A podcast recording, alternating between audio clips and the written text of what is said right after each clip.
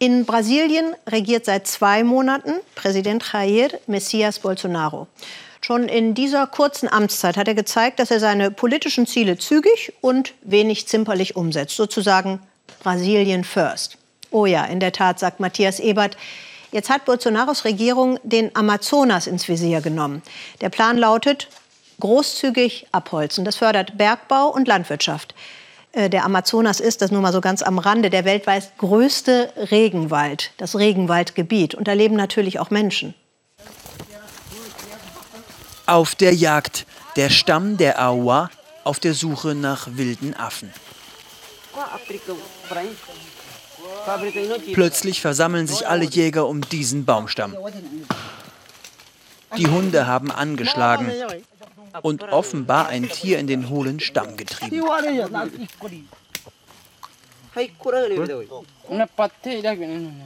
An den Hinterläufen zieht Takwari Awa ein Aguti heraus. Ein Nagetier.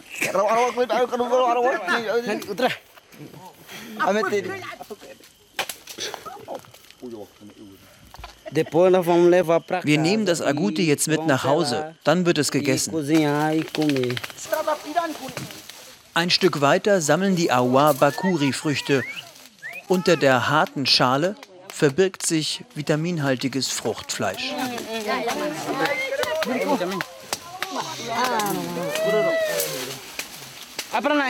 Weiter oben finden die Indios nahrhafte Acai-Beeren. Die Awa leben im und vom Urwald.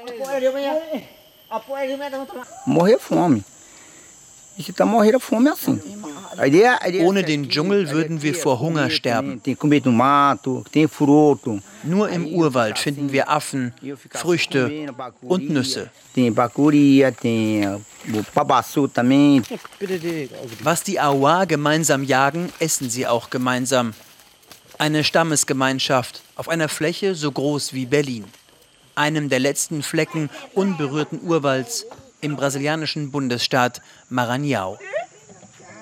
Affenfleisch gilt hier als Delikatesse. Diese Indigenen kamen vor 37 Jahren zum ersten Mal mit der Außenwelt in Kontakt. Dass sie dennoch ihre ursprüngliche Lebensweise nicht verloren haben, verdanken sie der indigenen Behörde FUNAI. Nonato Abreu ist für den Schutz der Awa zuständig.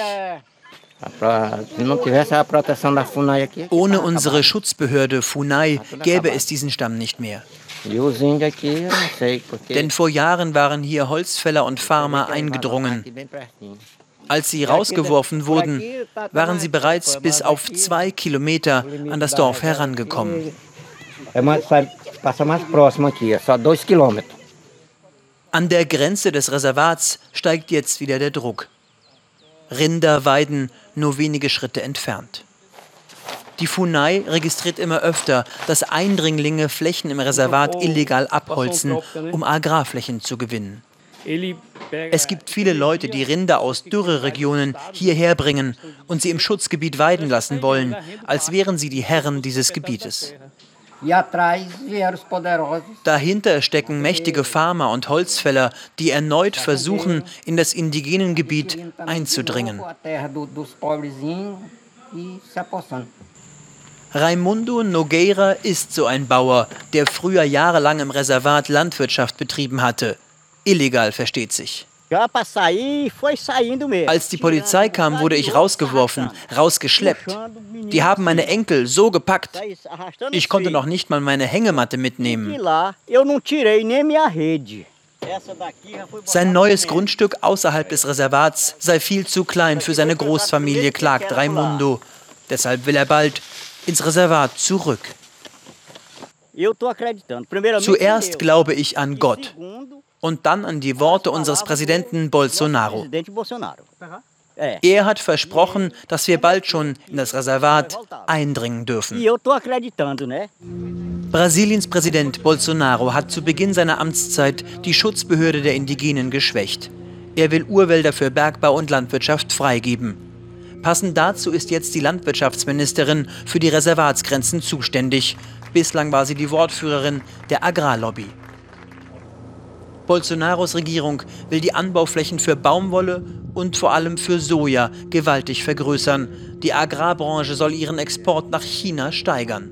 Wir können die Anbauflächen für Soja mehr als verdoppeln. Von heute 120 Millionen Tonnen werden wir bald schon 240 Millionen Tonnen produzieren. Das wird kaum gehen, ohne weitere Urwälder abzuholzen.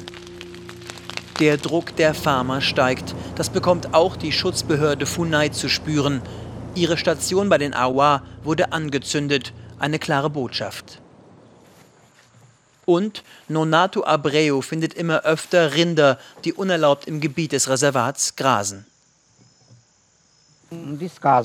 Den Farmern ist das völlig egal. Damals haben wir so viel getan, damit diese Eindringlinge aus dem Reservat verschwinden. Jetzt sind sie zurück. Und wir als Funai haben nicht die Befugnisse, sie rauszuschmeißen. Das kann nur die Umweltpolizei, die gerade den Stamm der Awa besucht. Noch schützen die Beamten die Indigenen. Doch wie lange noch? Wir fürchten uns davor, was passiert, wenn dieser Schutz bald wegfällt. Wir haben Angst. Um uns selbst und um die Indios.